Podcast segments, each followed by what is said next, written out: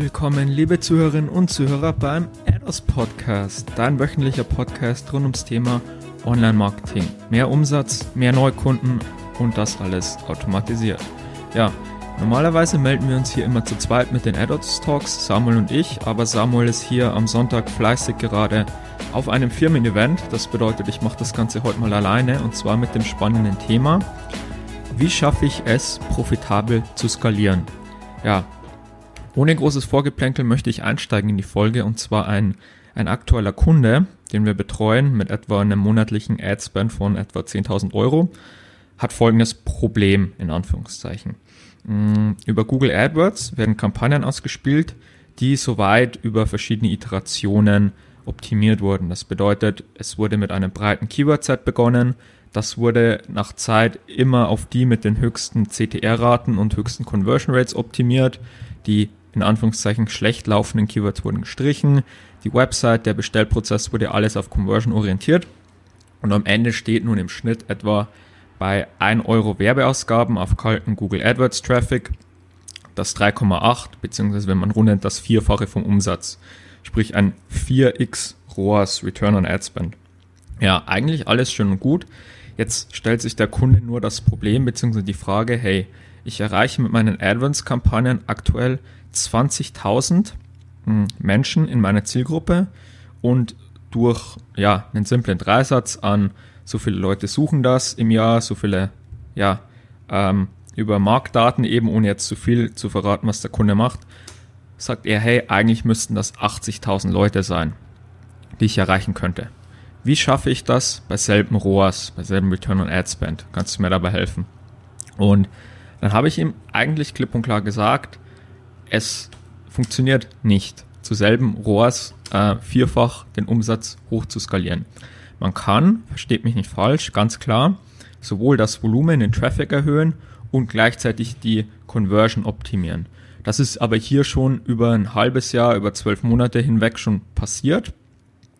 Und jetzt ist man eigentlich an einem Schritt, wo das optimal optimiert ist. Das Problem ist jetzt, wenn ich den Traffic erhöhe, das heißt, ich habe meine Keywords eingeschränkt, muss ich meine Keywords offener gestalten. Das heißt, wenn ich meine Keywords offener gestalte, Keywords, die vielleicht nicht so conversion perfektioniert orientiert sind, wieder mit in die Kampagne reinnehme, dann bekomme ich mehr Traffic, ja, mehr absoluten Umsatz, ja, aber mein ROAS verschlechtert sich wieder, weil ich eben weiß, das sind nicht die auf die Conversion optimierten Keywords, die dann auch direkt zum Kaufabschluss führen. So, das heißt, ich hätte zwar das Ziel erreicht, mehr von der Zielgruppe zu erreichen, mehr Umsatz zu machen, absolut, aber das relative Verhältnis, die Marge, sprich das 1, 1 Euro Werbeausgaben, 3,8 Euro Umsatz, hätte sich verschlechtert, vielleicht zu 1 Euro zu 3 Euro, was immer noch gut ist, aber was das Problem nicht löst. Auf der anderen Seite, wenn ich jetzt meinen Return on Ad Spend optimieren will, könnte ich vielleicht noch tiefer in die Nische reingehen, vielleicht einfach nur noch ganz pauschal gesagt, das am erfolgreich laufendste Keyword laufen lassen, das mir einen achtfachen Return on Ad Spend bringt und sonst nichts.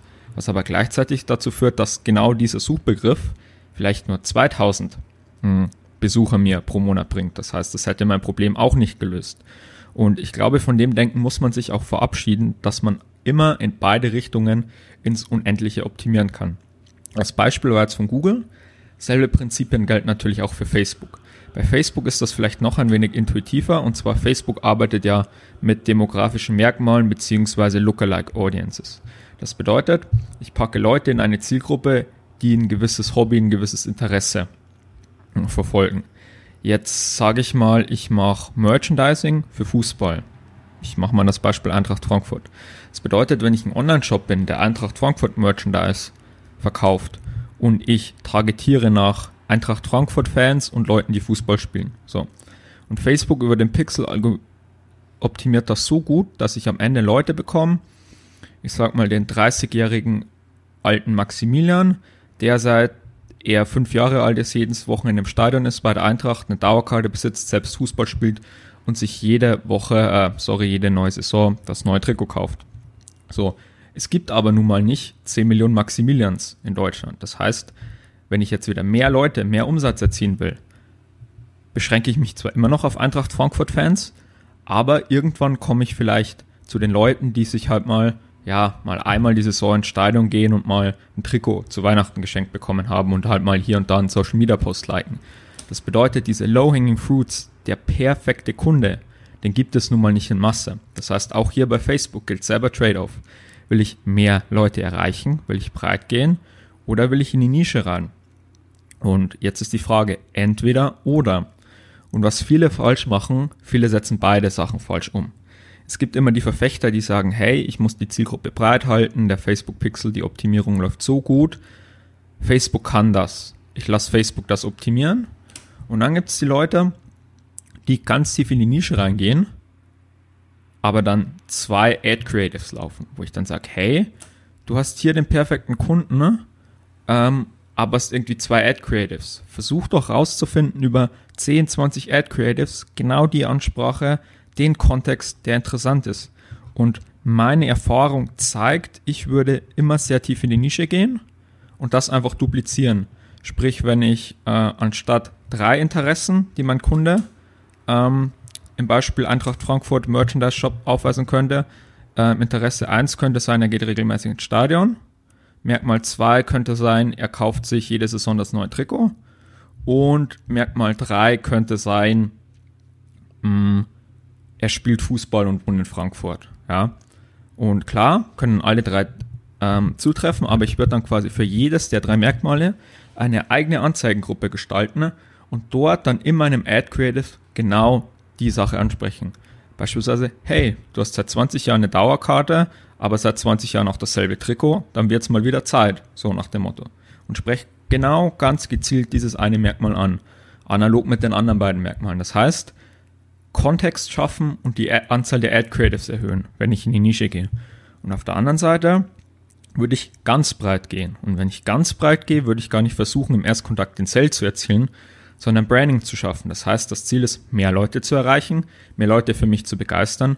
Okay, vielleicht fange ich so breit an, dass ich gar nicht Content rum um Eintracht Frankfurt mache, sondern dass ich Fußball-Memes mache, dass ich lustige Kreisliga-Videos teile und die eben, um mehr Reichweite zu erhöhen, bewerbe. Das heißt, Branding betreibe.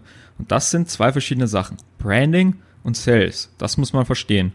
Bei Sales gehe ich in die Nische, schaffe Kontext, will sofort Return on Ad Spend. Bei Branding will ich die Masse erreichen, die zwar zu einem gewissen Zeitpunkt auch irgendwann mal bei mir kaufen sollte, aber nicht im Erstkontakt und ich, wie gesagt, ich gehe auf die breite Masse zu. Ich will mein Brand, meine Marke, meine Reichweite erhöhen. Und das würde ich parallel laufen lassen und dann eben das Budget so allokieren, wie man sich wohlfühlt. Aber ich würde niemals nur Sales machen und niemals nur Branding. Immer beide Sachen und das ist ganz wichtig, auch über Plattformen hinweg.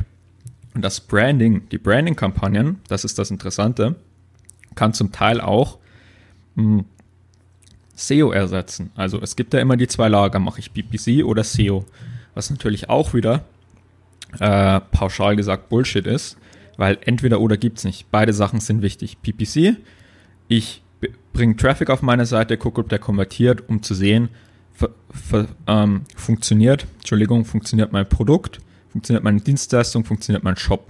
Ja, funktioniert dieser Prozess. Gehen da Leute durch von Erstbesuch zu Kauf?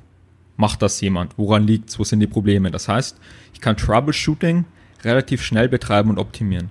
Bei SEO, SEO ist sehr langsam. Wenn ich SEO betreibe, mache ich das vielleicht mal ein halbes Jahr, bis ich erste Ergebnisse sehe. Das bedeutet, SEO alleine zu machen bei einem neuen Shop-Launch, bei einem neuen Business, ist auch Schwachsinn.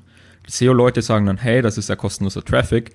Richtig, aber wenn ich ein halbes Jahr mindestens warten muss, um überhaupt Traffic zu bekommen, ähm, und dann nach einem halben Jahr feststelle, ach, mein, mein Produkt passt nicht zum Markt oder zur Zielgruppe, dann ist es auch blöd, da habe ich ein halbes Jahr verschwendet. Das heißt, mein Tipp ist wieder auch, beides zu betreiben aber vom Start weg, sich auf PPC zu kontrollieren, diesen Proof of Concept zu schaffen, Prozesse zu optimieren und dann mit SEO weiterzuhelfen. Weil klar, wenn ich jetzt aus 1 Euro Werbeausgaben 3 Euro Umsatz mache, ist das cool, aber SEO schafft mir vielleicht aus 0 Euro Werbeausgaben 3 Euro Umsatz, nur eben nicht von Anfang an. Das heißt, das ist wichtig.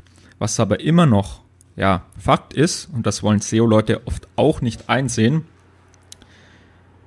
ähm, Google ist eine Marketingfirma, Facebook ist eine Advertising Company. Auch wenn Facebook sagt, wir sind ein soziales Netzwerk, wir bringen Leute zusammen, ja, Bullshit.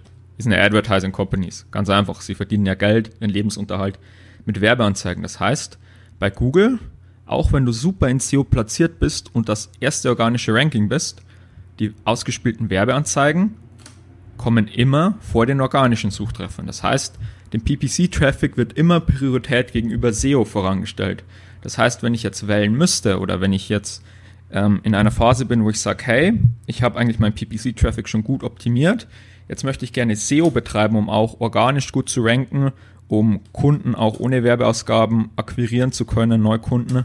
Ähm, aber ich habe jetzt nur Kapazität, entweder halt wieder SEO zurück, äh, sorry, PPC zurück zu skalieren oder und dafür eben einen SEO-Mitarbeiter, einen SEO-Experten anzustellen, ins Boot zu holen oder weiter bei PPC drauf zu bleiben. Und da wäre ich dann der, wieder derjenige, der sagt, bleib bei PPC, nur eben steck mehr Geld in deine Branding-Kampagnen.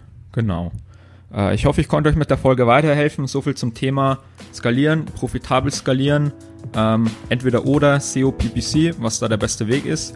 Ich würde mich super dolle freuen, wenn ihr bei iTunes oder Spotify nur eine ganz kurze Bewertung, ähm, vor allem mit dem iPhone geht das ganz schnell, nur kurz nach unten scrollen oder den Podcast unter Suche draufklicken und mit ein paar Sternen bewerten.